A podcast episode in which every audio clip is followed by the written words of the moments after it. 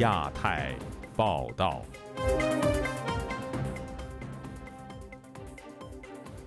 各位听友好，今天是北京时间二零二三年一月十一号星期三，我是佳远。这次亚太报道的主要内容包括：核酸盛景不再，引发工潮；四川药厂工人向本台披露内情；河南官方通报新冠感染接近九成；辉瑞神药再成热点；山西逝者疫苗记录造假，政府丧失公信力，遭舆论抨击；中国再推基建经济。学者警示地方债务或引发金融危机。接下来就请听这次节目的详细内容。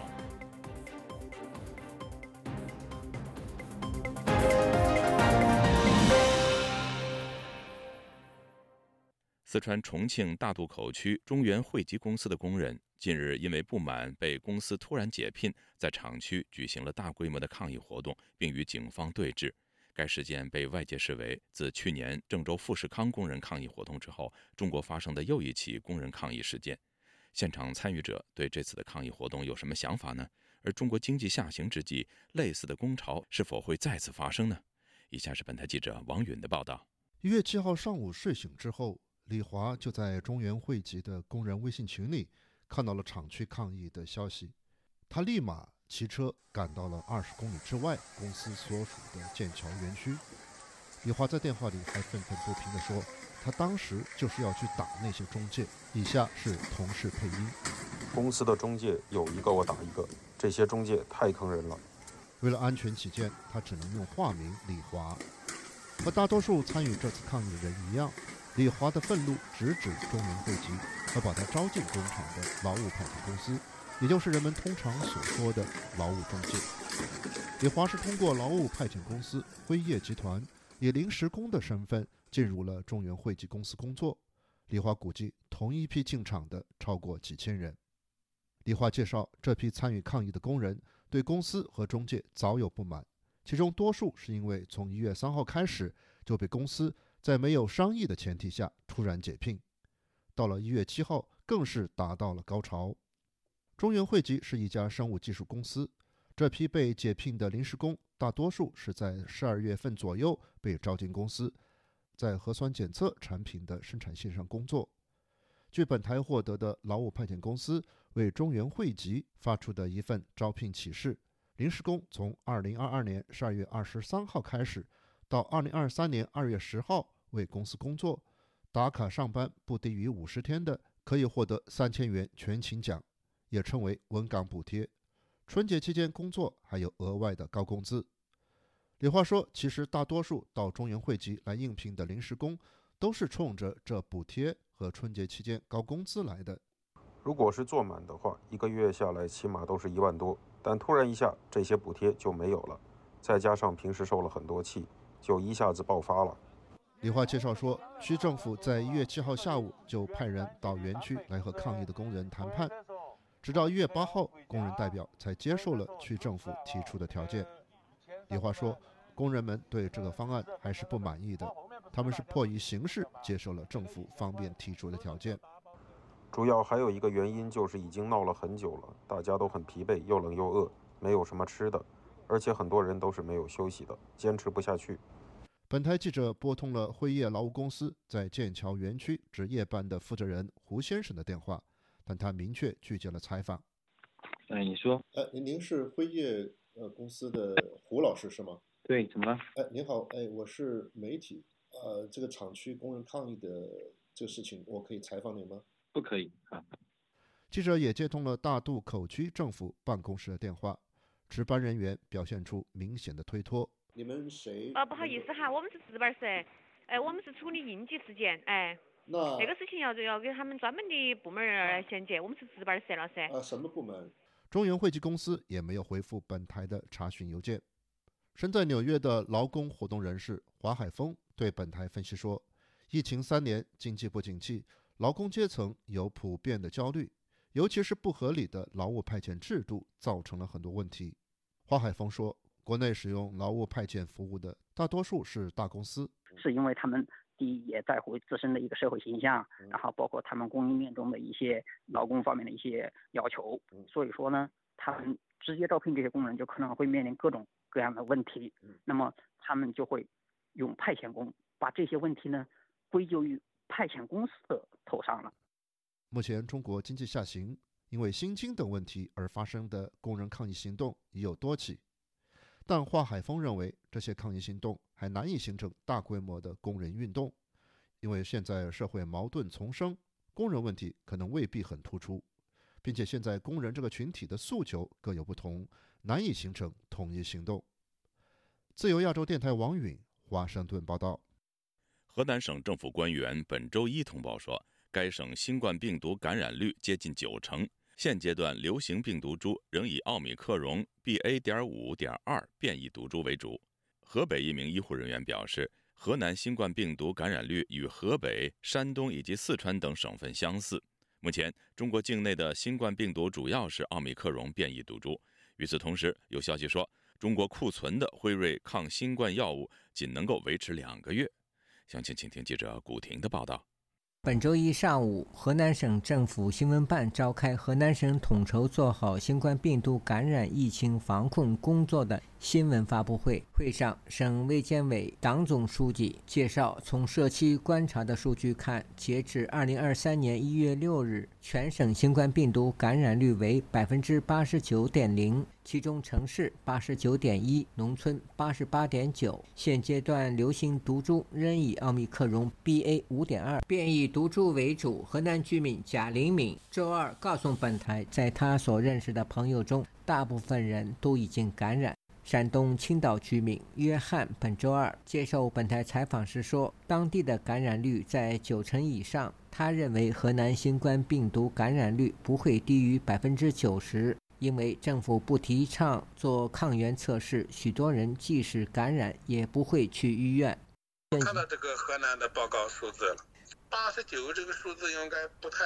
准，肯定是要超过九十。最严重的三个省份就是河北、河南、山东，重症率比较多。最难过的就是老人。我周边的亲戚朋友啊、同学啊，只要我认识的是百分之百。约翰说，青岛当地医院几乎爆满。呃，目前我们当地呢，就是肺炎，呃，每一个医院都爆满啊，走廊啊，各个方面都是人。呃，以老年人为多，中年有基础病，他们要住院，然后有肺炎感染比较多。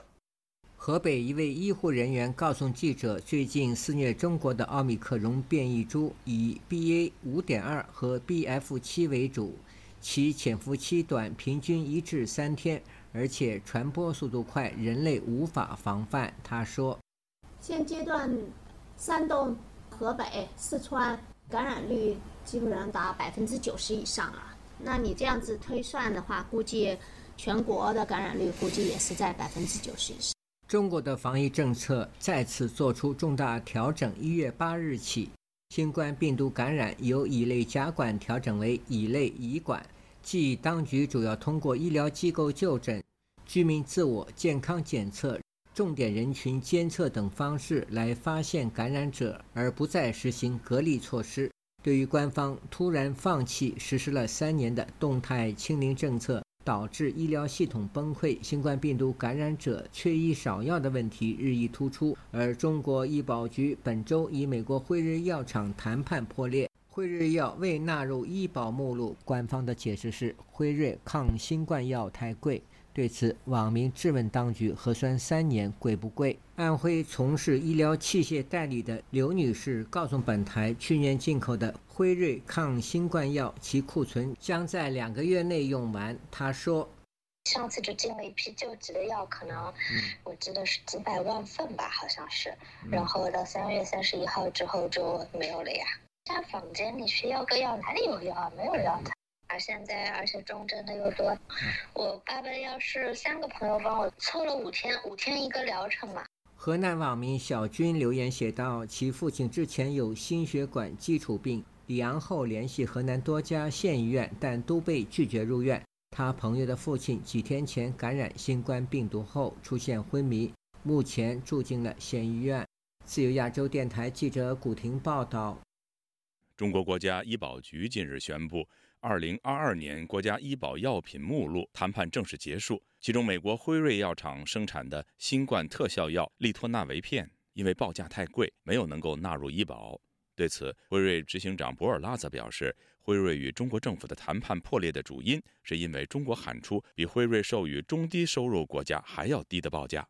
以下是本台记者唐媛媛的报道。上周日，中国国家医保局宣布与辉瑞药厂谈判 Paxlovid 价格破局，因此医保将临时性支付 Paxlovid 到二零二三年三月三十一日。在此之后，Paxlovid 将不被列入医保支付名单。南华早报本周二披露，对于谈判破局，美国辉瑞药厂执行长博尔拉当天在旧金山举行的摩根大通医疗会议上表示，Paxlovid 的价格是考量各国经济状况后采取阶梯式计价，而中国作为世界。第二大经济体，北京当局对于 Paxlovid 的报价却远低于中低收入国家，因此才会谈判破局。博尔拉就此表示：“我不认为中国应该支付比贫困的萨尔瓦多更低的价格。”对于新冠特效药价格谈判破局，网民们纷纷在推特上表示：“中国政府应该进口，让享用的人至少可以选择自费使用，像其他自费药一样，这样可以杜绝大家病急乱投医买假药，尤其是在广大农村地。”地区几乎没什么医院，辉瑞特效药可以救很多老人的命，很多人会给老人买的。还有网民认为，中国医保不是没有钱，只是不想用在人民身上。中国政府不是一直号称自己坚持生命至上吗？怎么面对国内如此汹涌的死亡潮，却因为价格因素而放弃？中国红十字基金会原医疗救助部部长任瑞红在接受本台采访时告诉记者，中国当局对于 Paxlovid 的喊价远低于其在全球的售。价报价相当不合理，因此他认为中国政府这么做是有意将疫情死亡惨重的责任转嫁给外国药厂。任瑞红说：“中国那边报出的价格大概是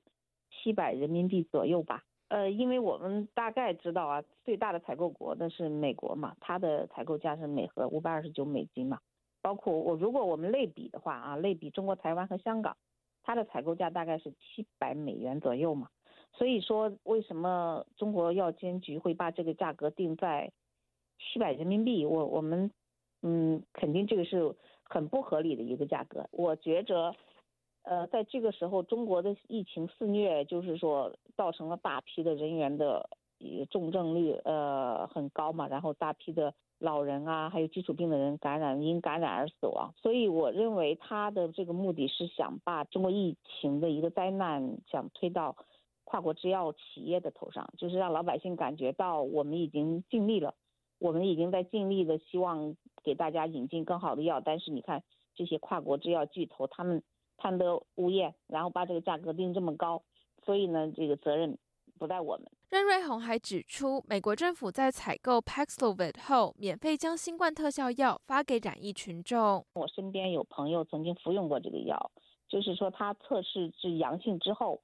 呃，立即去药房，像美国的比较大的药房 CVS 啊，这些沃尔玛，然后出示他的证明，证明他已经阳性了。药房的工作人员会打电话给他的家庭医生，然后家庭医生会传一张处方过来，然后如果这个处方验证是没问题的，他们就马上会给你一盒药，就是这个是没有费用的，免费的，然后告诉你怎么服用啊。你就可以走了。曾从事病理和免疫学领域研究的旅美时政评论人士恒河则认为，中国政府对于新冠特效药的报价极低，可能是基于经济与政治考量。经济上，中国医保因为过去三年动态清零，频繁的做核酸检测，经费已经变得相当吃紧。虽然做一次核酸价格不那么高，但是呢，量太大了。嗯，像很多人在一个月之内都要做二三十次，那这个。在全国范围之内这样做核酸的话，他肯定把医好医保的钱花完了。不过，恒河认为，就算医保经费拮据，也不至于付不出 Paxlovid 的费用。因此，中国政府刻意报低价，不将 Paxlovid 纳入医保，是基于政治考量。因为若是 Paxlovid 纳入医保而对新冠治疗高度有效，这将会使中国三年来的疫情准备相比外国显得没那么有成效。它不能够让最后就是好像。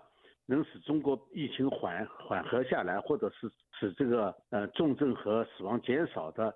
是来自美国的药物。那你三年自己你干什么去了？你说你这么伟大，为什么你弄不出这个药物来？辉瑞药厂指出，Paxlovid 在防止高风险病人住院和死亡方面有百分之八十九的效果。尽管 Paxlovid 未被纳入中国医保，但 Paxlovid 在中国民间私营市场中仍有贩卖。此外，辉瑞还在去年八月和中国药厂华海药业签署协议，预计在二零二三年上半年便可开始在中国本地生产 Paxlovid。华海药业在上海证券交易所的网站上表示，华海药业将持续与辉瑞药厂合作，加速在中国本地生产 Paxlovid，以确保中国市场供应量充足，并且满足新冠病患的需要。自由亚洲电台记者唐媛媛，华盛顿报道。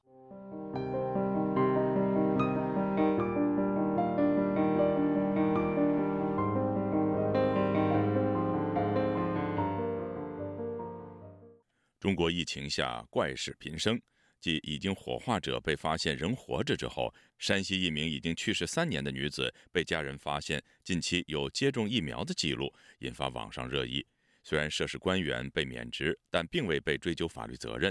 有评论认为，官方对违法肇事者从轻处置，又进行舆论冷处理，目的是要避免公众过度关注。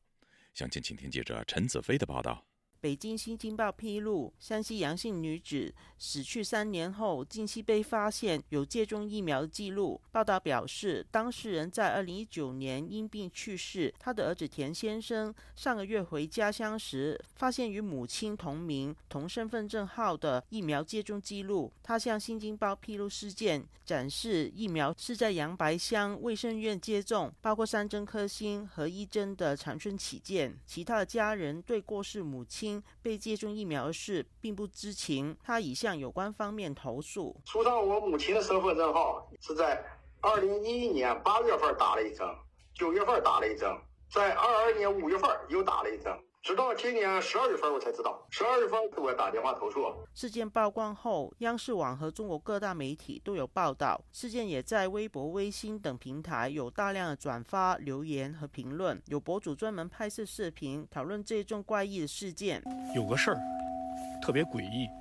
一个女子在去世三年后，居然出现了四针的新冠疫苗接种记录。难不成真的有时光隧道？还是说有人专门跑到墓室里面去给她打针了？真的是活见鬼！这事儿不是危言耸听，而是真实发生了。在事件曝光后两天，山西五台县人民政府新闻办公室发布通报，表示高度关注这次事件。经过县纪委调查，证明属实，已启动问责。杨白乡党委书记和县医疗集团董事长已被免职。杨白山卫生院院长也被撤职。有微博博主认为，对涉事人员的处分太轻。五台县出现的这个问题，让我们不禁产生疑问：这会是个别事件吗？我认为这个处分确实有点轻描淡写了啊，因为这不是简单的失职问题，这是借助疫苗接种去骗领国家疫苗补贴。疫情这几年呢，发生了不少魔幻的事件，让基层治理能力丢了不少分，丢掉了很难建立起来的公信力，更丢掉了很多人的信心。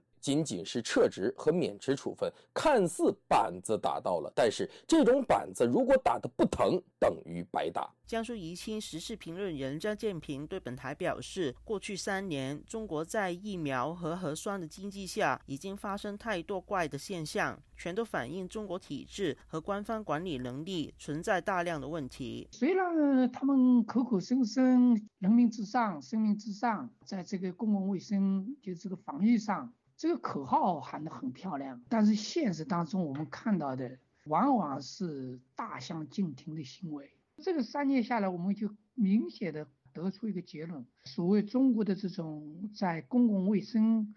安全上面管理、管制能力、治理能力，跟西方这种民主社会的差距绝对不是一点半点。比如说，官方报的死亡人数，全世界都感到惊诧。整个的国家信誉也破产了。事件在各大社交平台引发很多网民讨论，并没有登上微博热搜，但只是输入关键词，便能找到大量的相关报道和转发。时事评论员方圆认为，这种现象显示，官方不想涉及疫苗和防疫的负面消息被社会高度关注，而进行冷处理的操作。目的是要避免公众追究背后可能有更多同类的造假事件。这个事情背后所昭示的就是这三年防疫以来肯定存在大范围的数据造假的问题。官场文化的特点就是你好我好大家好，大家伙互相掩护，这个还是涉及到体制设计的问题，给他们留下了这个操作的空间，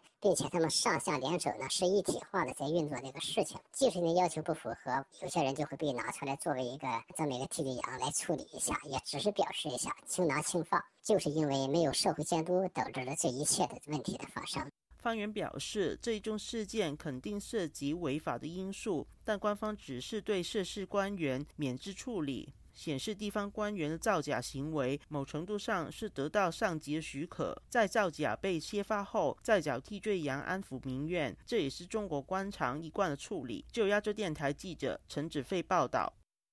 近日，有知情人士向本台透露。居住在上海的疫苗受害者谭华和其母亲华秀珍感染新冠，却遭到当局阻止就医。详情，请听本台记者陈品杰的报道。中国各地新冠疫情持续延烧，日前更传出多处医院爆发大量医疗挤兑，上海多家医院更是人山人海。有熟知疫苗受害者谭华和其母亲华秀珍的知情人士透露，华秀珍母女近日在上海疫情严重时也染疫。第一时间却被当局阻止前往看病，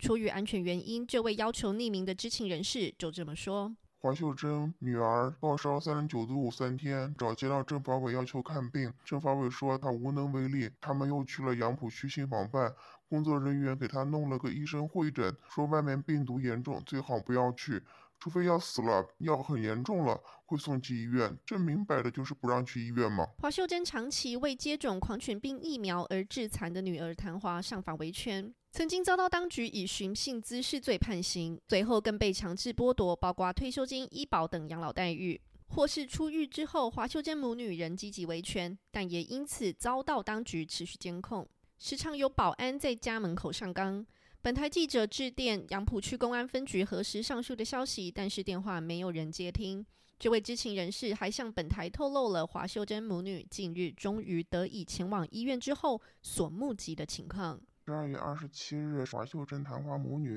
自己去空江医院看病就诊，人特别多，排队快排出大门口了。输液室、走廊、过道坐满人，医生高负荷工作，压力很大，也变得很激动。医生给谭华最后诊断里只写了病史，无诱因出现咳嗽、痰、胸痛，按急性支气管炎治，诱因是新冠，谁不知道呢？故意不写。医院的药都空了，医生开来开去没有药，最后搞点甘草止咳糖浆。问医生有没有布洛芬，回答没有。一月六号，华秀珍和谭华又去了长海医院就诊，一开始去急诊科，人山人海，全是吸氧吊水老人，走廊、过道、楼梯间都是人。长海医医院也没有布洛芬，应该整个上海市都没有布洛芬了。此外，曾网民提供给本台的长海医院视频显示，该医院大厅摆满了病床，人满为患。本台记者也于当地时间一月十日致电长海医院询问最新的情况，对方表示目前仍没有改善。一样的，现在大厅都摆满了。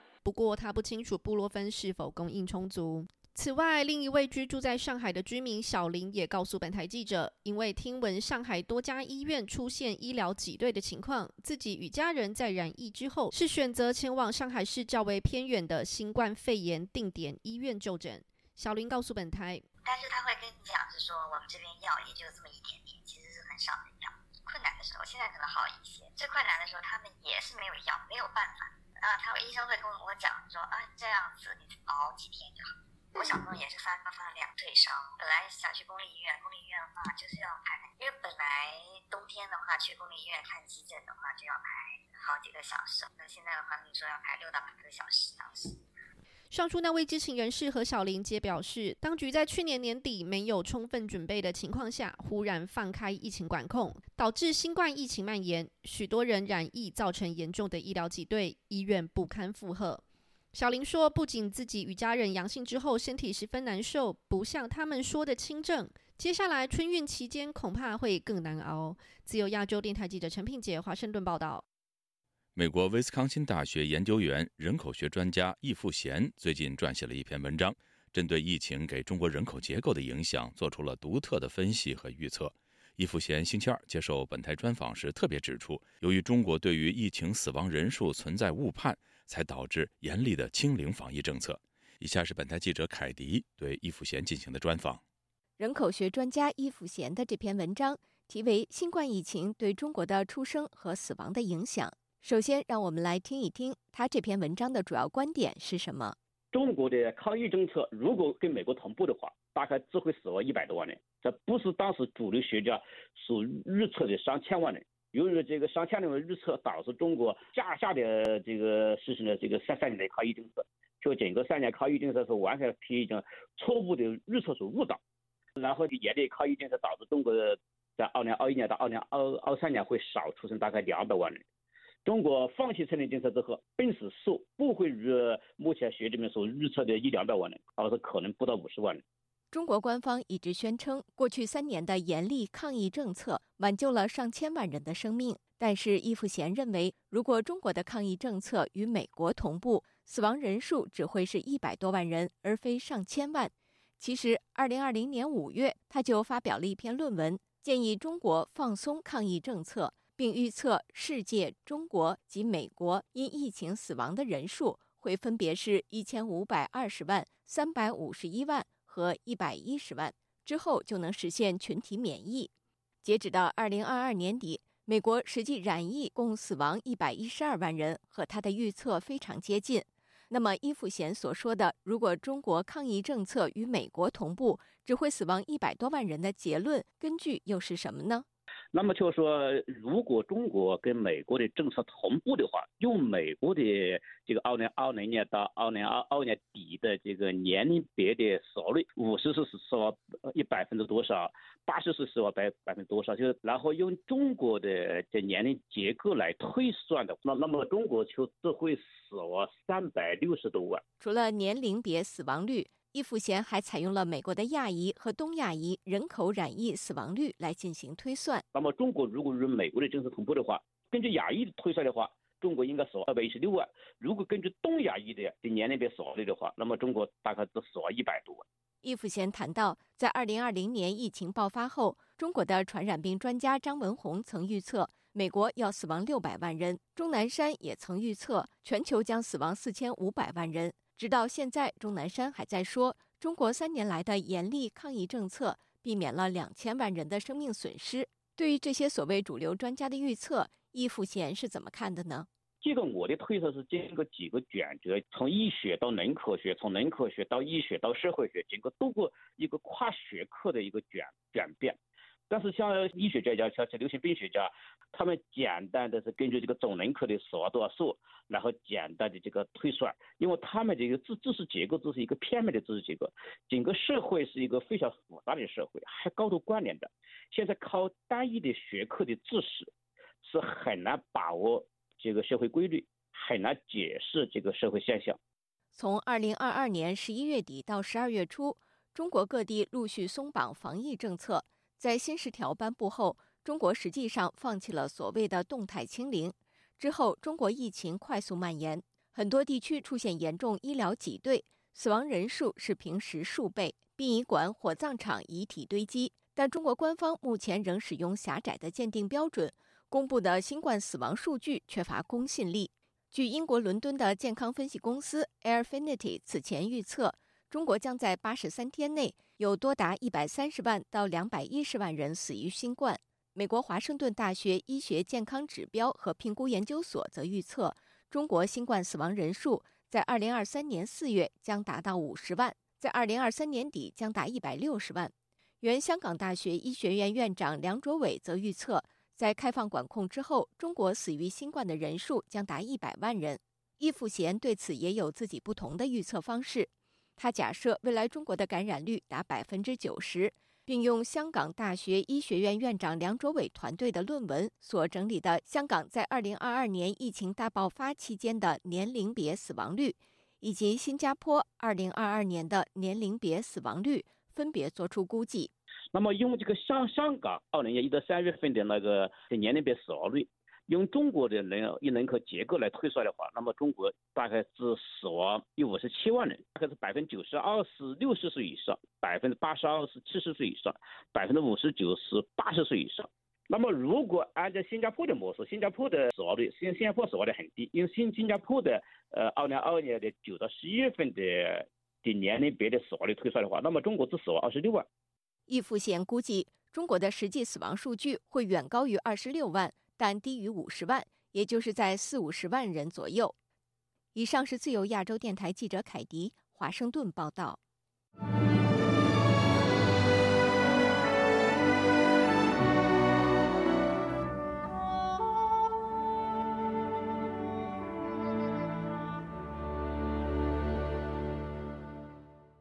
中国电商巨头阿里巴巴日前宣布，马云将不再持有蚂蚁集团多数投票权，也就意味着马云不再是实际控制人。与此同时，中国银保监会主席郭树清有关针对多家高科技民营企业的整改已经基本完成的言论，引发舆论关注。请听本台记者黄春梅发自台北的报道。蚂蚁集团公告指出，主要股东以及相关受益人拟对蚂蚁集团股东上层结构进行调整。这一次调整的核心是蚂蚁集团主要股东投票权的变化。调整前，马云为蚂蚁集团实际控制人，可以通过云博投资公司控制杭州君汉和杭州君奥，间接控制蚂蚁集团百分之五十三点四六的股份表决权。调整之后，马云表决权调整至百分之六点二。中国金融学者贺江斌接受本台访问时进一步分析：表面上马云失去对蚂蚁金服的控制，事实上没那么简单。原来是一致行动人股权过半，表面上打散了，把一致行动人取消，实际上还是原来的架构与股份。他给当局面子，就说：“哎呀，我现在放弃控制权了，呃，这个国企成了第一大股东，股权也没变化，一致行行动人还是事实上的一致行动人。”就是阿里系的那那些人，他联合起来还是第一大股东。资深媒体人王健对本台解释，马云过去之所以能控制蚂蚁集团，是因为有一致行动协议。但协议取消后，就算股权架构没变，马云已无法行使这两家公司持有的股权的投票权。股权是没有变啊，嗯，但是投票权变了。马云来说，最重要的不是股权，最重要的是控制权。经济观察网指出，蚂蚁集团既是回应金融监管层近年实施的头部网络金融平台整改工作，也进一步被扫除上市障碍。乐观的估计，今年下半年有望成功上市。但是蚂蚁集团回应称，目前仍专注于整改和业务升级，没有启动上市的计划。贺江斌解读。过去蚂蚁集团是所谓的权贵企业，但目前允许国资进入，必然要上市，不上市国资也会亏损。中国银保监会主席郭树清近日接受新华社采访时提到，十四家平台企业金融业务专项整改已经基本完成。然而，他预留伏笔的说道，少数遗留问题也正在抓紧解决，后续将进行持续的常态化监管。整改已经结束了吗？王健解释，大致上完成，但还是有收尾工作，这话留有余地。支付宝被中国理解成基础设施，怎能落到私人手里？所以其实腾讯也很危险啊，不是光马云的问题，马双马都有问题啊。近期媒体报道，马云在日本以视频方式参加中国乡村教师的见面会，表示在新的二零二三年，希望尽快和大家线下见面。王健认为，马云的阿里巴巴曾是中国最成功的企业。但中国先让他离开阿里巴巴，再交出蚂蚁集团的控制权，他才好不容易跑到日本定居，想不出有任何回中国的理由。他提醒，在中国经营民营企业做的最好是这个下场，没那么好的下场应该更惨。自由亚洲电台记者黄春梅台北报道。新冠疫情冲击中国经济，稳增长的压力明显增大。据了解，中国将以破纪录的地方债专项配额来支持基建，并扩大财政赤字。有学者对基建拉动中国经济的前景存疑，担心会加深潜在的金融危机。以下是记者高峰的报道：中国自2015年全面开放地方专项债发行以来，2020年达到3万7500亿元人民币的高峰，但过去两年略有下降。彭博社报道，中国中央考虑新增地方政府专项债额度定在不高于三万八千亿元人民币水平的破纪录规模，继续以地方债发行支持基建。报道指，三月召开的中国全国人大会议将审批专项债发行额度和赤字率，但方案仍有变数。财新网则报道，根据中国十八个省市披露的消息，今年第一季地方债发行规模超过一万亿元人民币，其中新增专项债接近九千亿元人民币。浙江、江苏和山东等经济大省发行规模较大。毕业于山东大学的金融学者司令表示，去年中国大部分时间仍然被动态清零的阴影笼罩，税收为财政收入所做的贡献杯水车薪，导致中国更依赖发债来弥补财政亏空。事实上，这个呢，如果成为一个政府用来扩大其财政收入的重要来源，这绝不是什么好的消息。因为呢，呃，政府的这个支出占到整个国家经济总量的比重如果过大的话，意味着这个经济的自由度啊，特别是它的市场经济程度，事实上是不够健康的。而且中国。呃，过度的发行这个地方债务的话，短期来讲看似是给地方政府创造了一些收入，但是远期来讲啊，这个债将来早晚有一天是要还的。中国政府接下来就面临巨大的还款压力，就要把呢这个钱到期呢要兑付给国债的持有人。他说。即使地方专项债能带动经济和就业，也不会立竿见影。现在中国政府远水不解近渴啊，然后这样去搞这个基建，我想啊，只会呢劳民伤财，变成一个形象工程。表面上看啊，呃，中国掀起一波这个基建热潮，但事实上，这个资金来源背后产生的一系列债务陷阱啊，恐怕呢才是最为忧虑的事情。那么这个钱将来怎么样去还？啊，投资的这些基础设施建设项目能不能够产生相应的这个收益，以至于呢能够把这个巨大的财政亏空给它补上？我想这些现在都是不确定的呀。根据彭博社报道，中国也将考虑把财政赤字目标定在百分之三左右，高于去年的百分之二点八。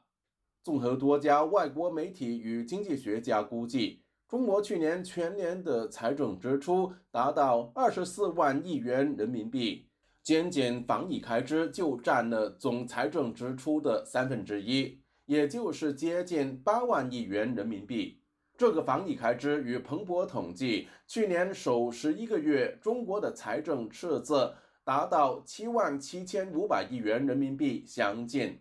彭博也统计出，过去三年财赤占中国 GDP 比重已达到百分之六到百分之九，去年财赤率更重新逼近百分之九的新高水平，远高于政府目标的百分之三。金融学者司令表示，中国当局乃至彭博社只是以狭义，也就是直接用于防控疫情的开支来推算中国的财赤。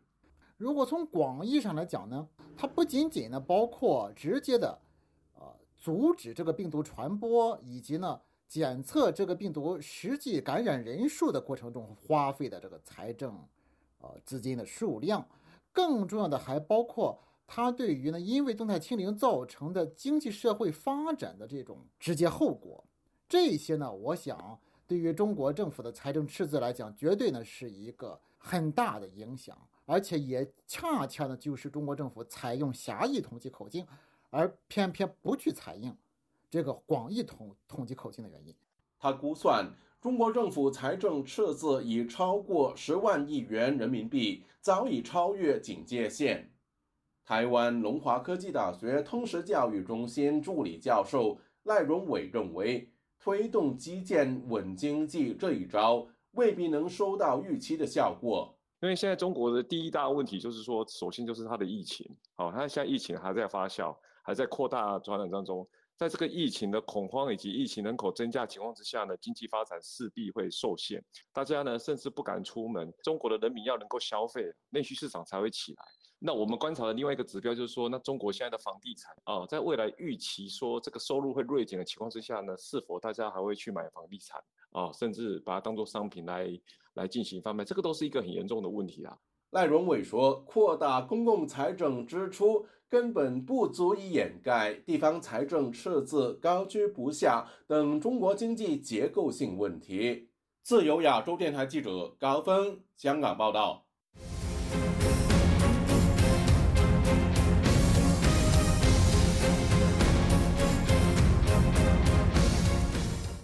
中国有关部门近日出台新规，要求在预计今年七月实施的全国统一记者职业资格考试中，深入贯彻习近平思想，以落实党管宣传、党管意识形态、党管媒体等。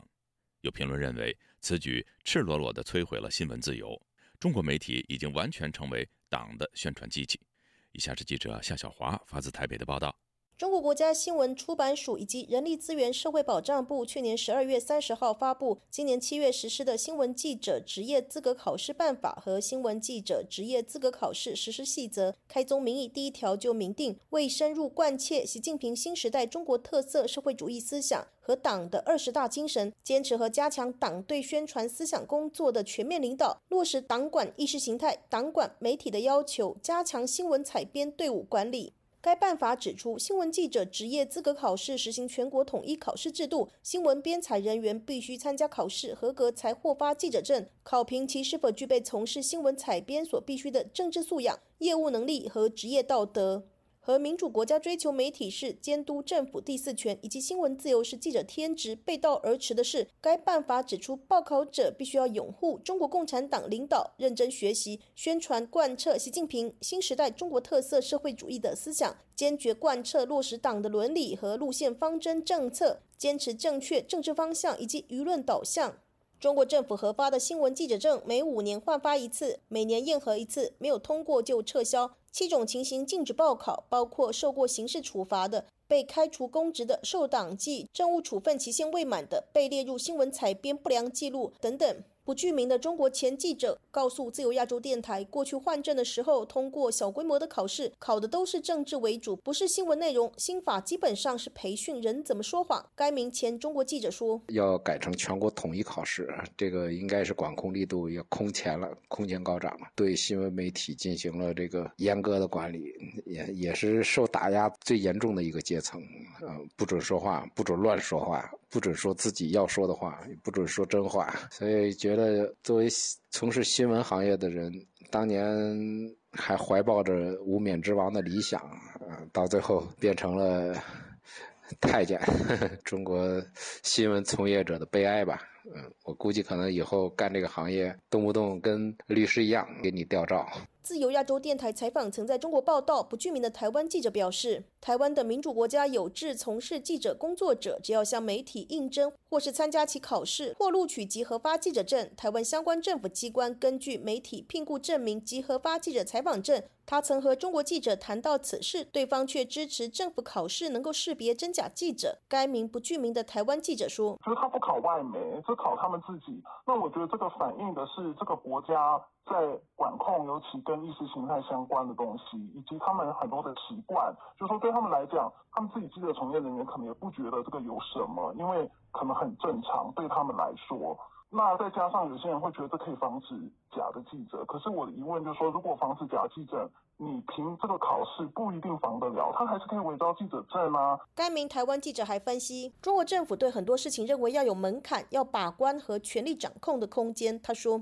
这个反映在他们做很多事情上都有这种审批的思想。我觉得这是不是独有在记者上，但是在记者这个会比较敏感，是因为这个在很多国家，记者、媒体自由、舆论自由，这个是连在一起的。那我们比较不可能去管控这一块，因为谁来决定说要考什么，什么样叫做可以，这可能会很争议。但是在那个国家，就是他们不觉得这是有问题的。北京时事评论员华普接受自由亚洲电台采访指出，记者证向来是由中国国家新闻出版署统一发放，报社没有权利为记者发证，而且国家对每个新闻单位的记者名额有限定，多的不给发，五年一次的考核，如果犯了错，不符合党的方针政策，就剥夺了。对新规全国统一考试，华普说：“对于呃记者来讲，恐怕就是呃思想意识来讲，更加更更要加强吧，不能打这个擦边球了 啊，就这样，嗯啊，只能说这一点了，好吧。制台中国异议人士龚宇健接受自由亚洲电台采访分析，中国所有部门都姓党，特别习近平讲究斗争，走毛泽东文革时期的回头路，以考试和政一把抓，掌握生杀大权作为统治手段。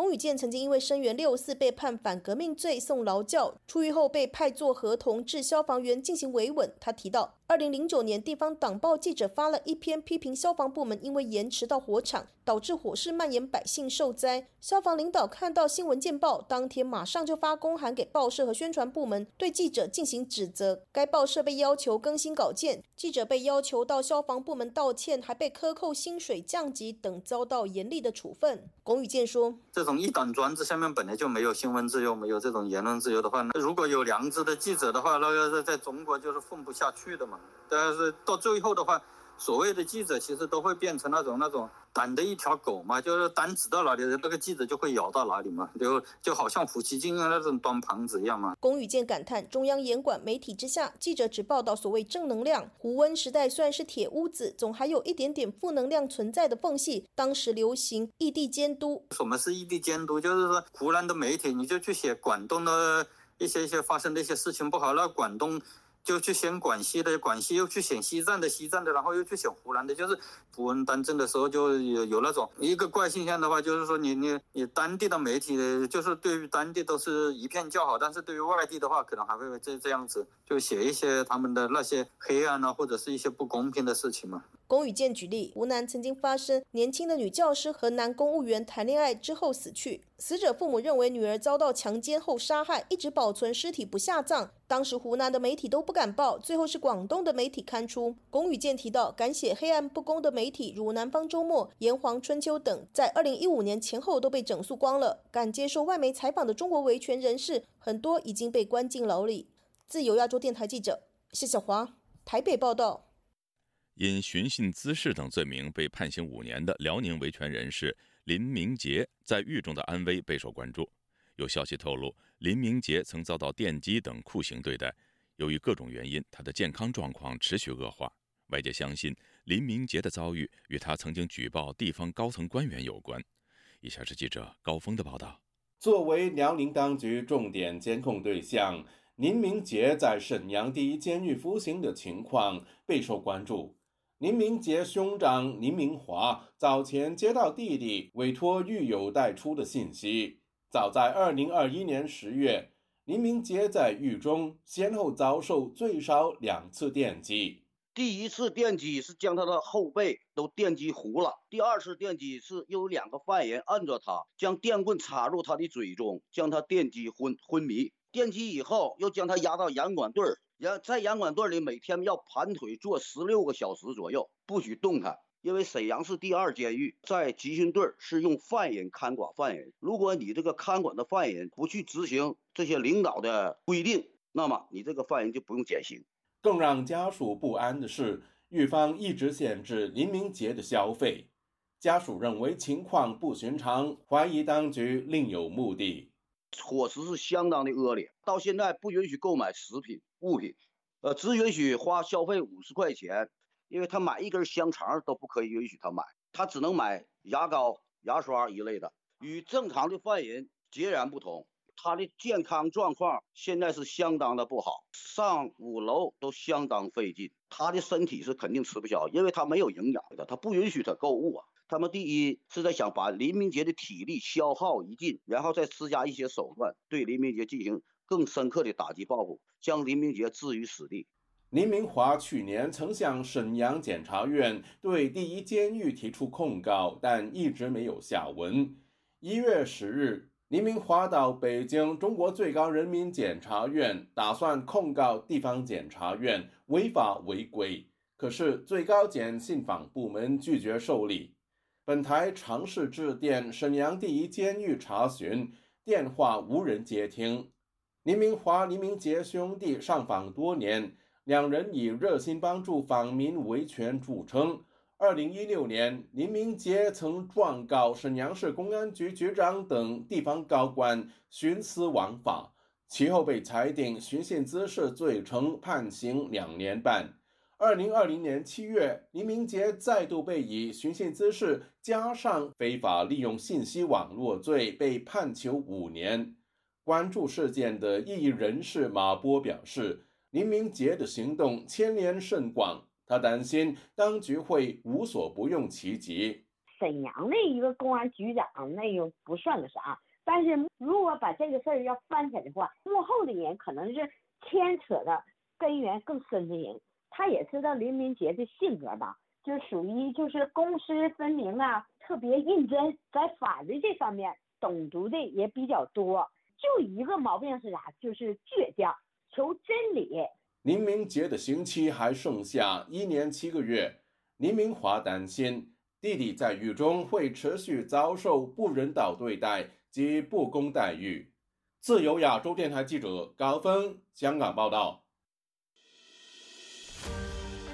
中国的民主人士依然坚信真理，运用非共产主义世界的内部政治和社会改革的力量。海洋升温还有酸化，海洋生物多样性已经。那么毛泽东的文革就确实可以跟斯大林的大清洗。中国近年来对俄罗斯的援助金额相当于对非洲各国总和。亚太时政历史构成，异议者见地，弱势者心声，兼听则明。听自由亚洲电台播客，了解中国多一点。苹果、谷歌及 Spotify 等各大平台均可订阅，免费收听。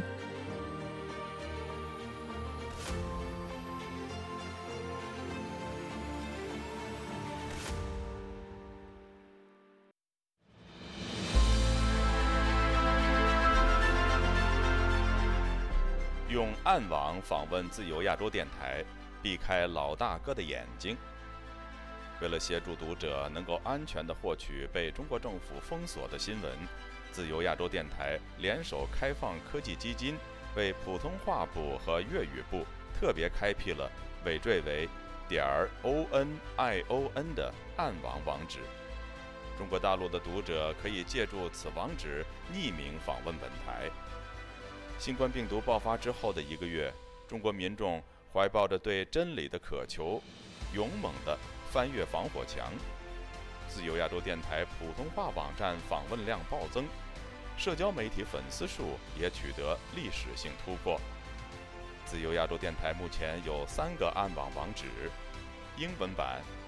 www 点 rfa 六二 zl 六 z 六 o w m t l f 点 o n i o n 斜线 e n g l i s h 普通话版 w w w 点 r f a 六二 z l 六 z 六 o w m t l f 点 o n i o n 斜线 M A N D A R I N，粤语版，www 点 R F A 六二 Z L 六 Z 六 O W M T L F 点 O N I O N 斜线 C A N T O N E S E。中国已经连续四年被美国人权组织自由之家评为侵害网络自由最严重的国家。为了抗衡中国政府的高压封锁，自由亚洲电台如今也加入一些其他国际媒体的阵营，为公众提供暗网入口，以浏览最新疫情消息和其他敏感新闻，包括香港民主抗争运动、维吾尔人和西藏人等少数群体所遭受的严酷迫害。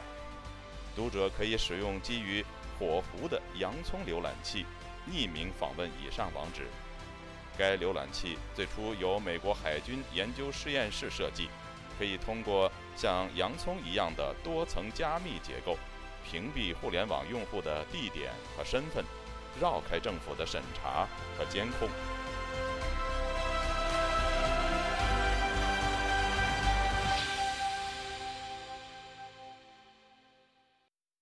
听众朋友，接下来我们再关注几条其他方面的消息。据美国《华盛顿邮报》一月十号根据中国多地卫星图像以及受访者的描述报道，中国大疫情爆发后，火葬场排队等候亲人火化是最近多地出现的现象。多个殡仪馆已经暂停搞追悼会，家属虽然能够在亲人火化前告别，但时间只有两分钟。华盛顿邮报取得美国马克萨科技公司拍摄的卫星图像显示，包括北京、南京、成都以及昆明等多地的殡仪馆，都可以看到车辆运送遗体、人们排队等到火化的景象。而且与2021年同期相比较，都显得更加频繁。而这些现象与中国官方公布的新冠死亡人数不一致。香港特区政府十号发表声明，强烈谴责并反对外国政府干涉黎智英案，并反驳对港府的不实指控和批评。英国广播公司 BBC 星期二报道说，香港一传媒创办人黎智英的国际律师团队已经致函英国首相苏纳克。要求与苏纳克召开紧急会议，商讨能够确保黎智英获释的可行办法。苏纳克内阁证实，星期二已经有外交官与与黎智英的律师团会面。黎智英的律师团在英国启动救援行动，而港府十号深夜在官网公布特区政府强烈反对外国政府就黎智英案的干涉的新闻稿，反击意味浓厚。中国在新冠疫情大爆发的情况下开关，多国针对中国旅客实施额外检疫措施，引起中国官方不满，并对部分国家采取所谓反制报复。中国驻韩国大使馆星期二宣布暂停签发韩国公民赴中国的短期签证。同一天，日媒也指中国暂停日本游客前往中国的签证。各位听众，这次的亚太报道播送完了，谢谢收听，再会。